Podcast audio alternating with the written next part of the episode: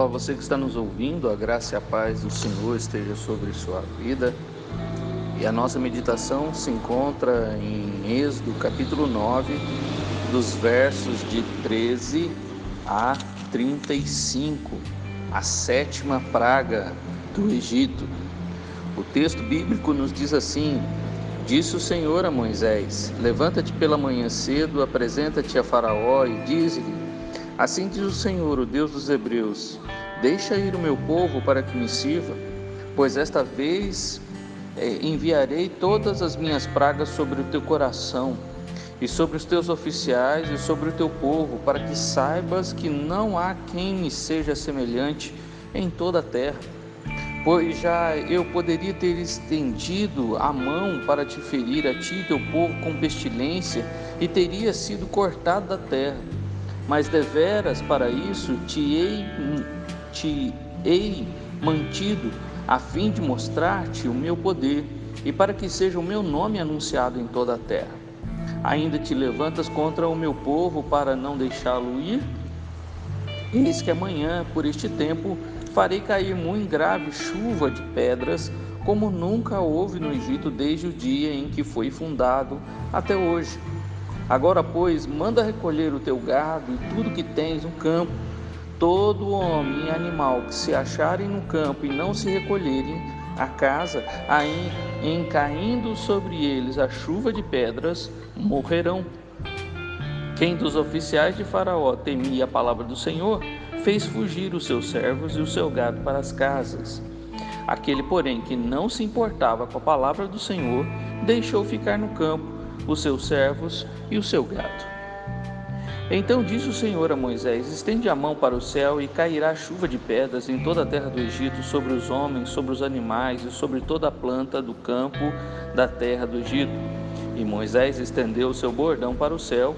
O Senhor deu trovões e chuva de pedra, e fogo desceu sobre a terra, e fez o Senhor cair chuva de pedra sobre a terra do Egito, de maneira que havia chuva de pedra e fogo misturado com a chuva de pedras tão grave que nunca houve em toda a terra do Egito desde que veio a ser uma nação. Por toda a terra do Egito, a chuva de pedras feriu tudo quanto havia no campo, tanto homens como animais, feriu também a chuva de pedras toda a planta do campo e quebrou todas as árvores do campo. Somente na terra de Gozém, onde estavam os filhos de Israel, não havia chuva de pedras. Então Faraó mandou chamar a Moisés e Arão e lhe disse: Esta vez pequei. O Senhor é justo, porém eu e o meu povo somos ímpios. Orai ao Senhor, pois já basta estes grandes trovões e chuva de pedra. Eu vos deixarei ir e não ficareis mais aqui. Respondeu Moisés: Em saindo eu da cidade, estenderei as mãos ao Senhor. Os trovões cessarão e já não haverá chuva de pedras, para que saibas que a terra é do Senhor. Quanto a ti, porém, aos teus oficiais, eu sei que ainda não temeis ao Senhor Deus. O linho e a cevada foram feridos, pois a cevada já estava na espiga e o linho em flor. Porém, o trigo e o centeio não sofreram dano, porque ainda não haviam nascido. Saindo, pois, Moisés da presença de Faraó e da cidade, e estendeu as mãos ao Senhor, cessaram os trovões e a chuva de pedra, e não caiu mais chuva sobre a terra. Tendo visto Faraó que cessaram as chuvas e as pedras e os trovões, tornou a pecar e endureceu o coração, ele e os seus oficiais. E assim Faraó, de coração endurecido, não deixou ir os filhos de Israel, como o Senhor tinha dito a Moisés. Vemos aqui este texto em três situações, versículos de 13 a 21, a, o castigo que foi decretado terminantemente, dizendo que o Senhor é, enviaria então uma chuva de pedra sobre o Egito e que ele poderia muito bem ter feito isso e já ter destruído, porém ele ainda não destruiu, pois ele quer mostrar o seu poder para que o nome de Deus seja anunciado em toda a terra. Versículo 16.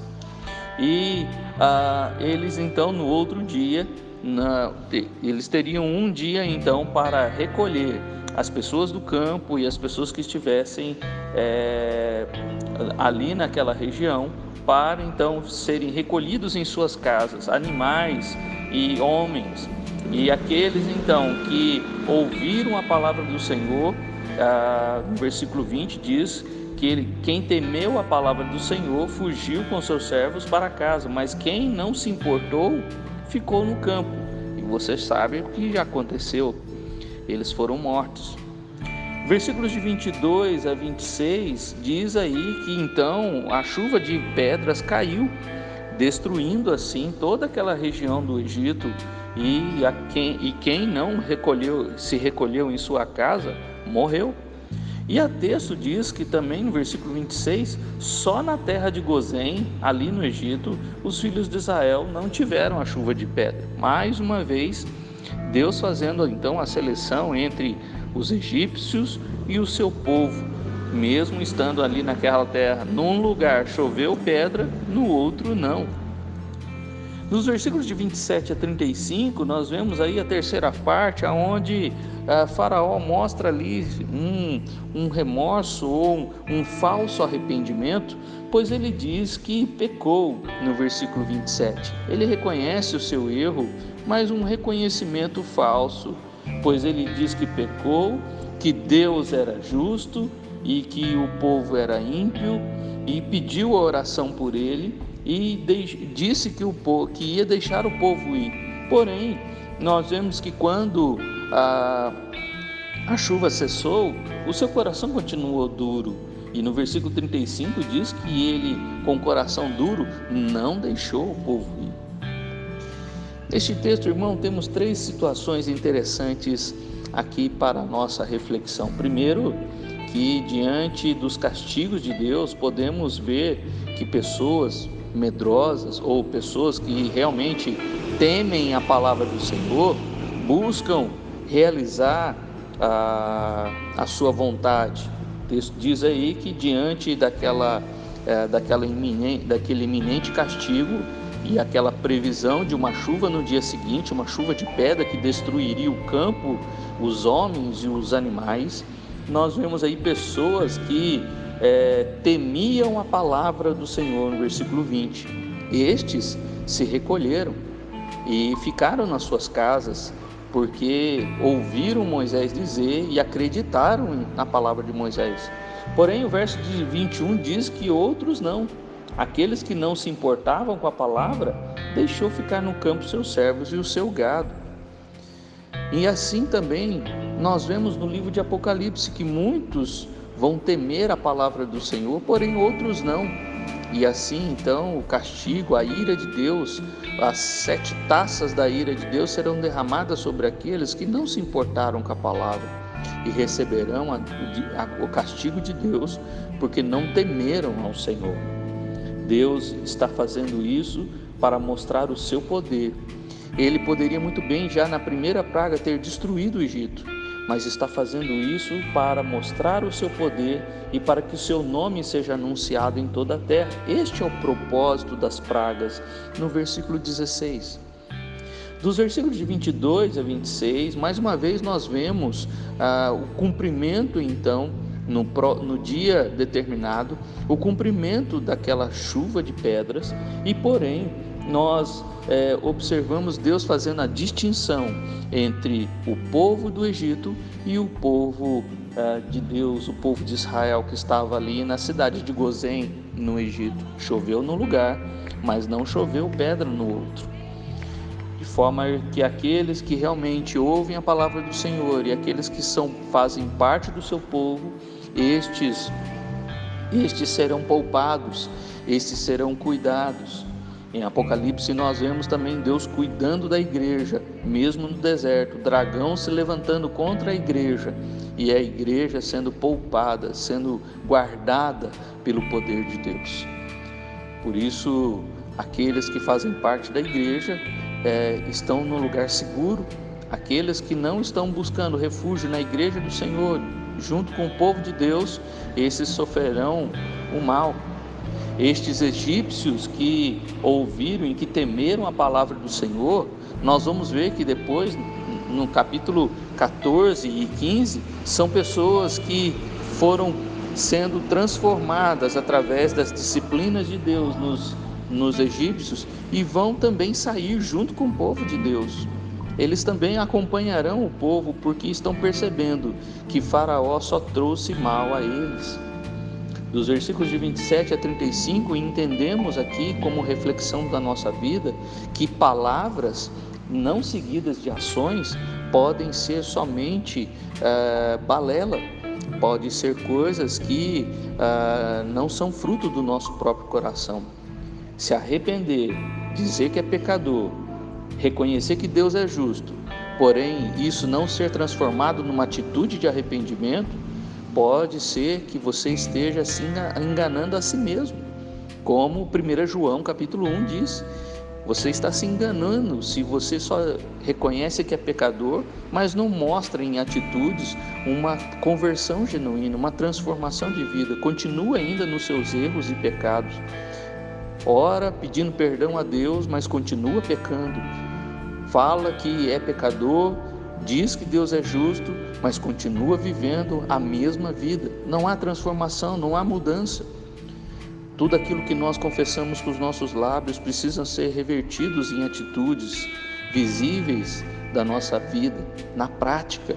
O texto diz que Faraó também reconheceu que era pecador e que Deus era justo e que o povo era ímpio. O seu povo de, dos egípcios era ímpio. Porém, no versículo 35 diz que o coração dele continuou duro e ele não deixou o povo ir. Ele diz para orar por ele e Moisés orou e a chuva parou. Ele disse que ia deixar o povo ir no versículo 28, mas depois não deixou. Não adianta nada nós falarmos uma coisa e não fazermos aquilo que falamos. Os fariseus, no capítulo 23 de Mateus, eram especialistas nisso. Jesus diz que eles falam, mas não fazem o que falam. E nós? Será que também em algumas situações da vida não temos também agido como Faraó? Falamos que cremos em Deus, falamos que somos pecadores, falamos e confessamos os nossos pecados, mas continuamos na prática das mesmas coisas. Que Deus nos ajude, irmãos, pois o agir de Deus continua sendo o mesmo.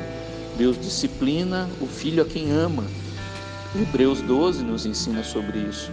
E nós precisamos estar atentos para que tudo aquilo que falamos seja também aquilo que fazemos, pois parece haver uma ponte muito grande entre o que falamos, o que professamos e o que realmente praticamos.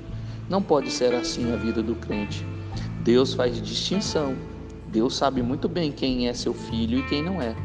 Filho de Deus é aquele que obedece a palavra, é aquele que teme a palavra, é aquele que reconhece um Deus severo, um Deus soberano e este Deus severo e soberano é um Deus de amor a quem lhe obedece, ao filho que obedece.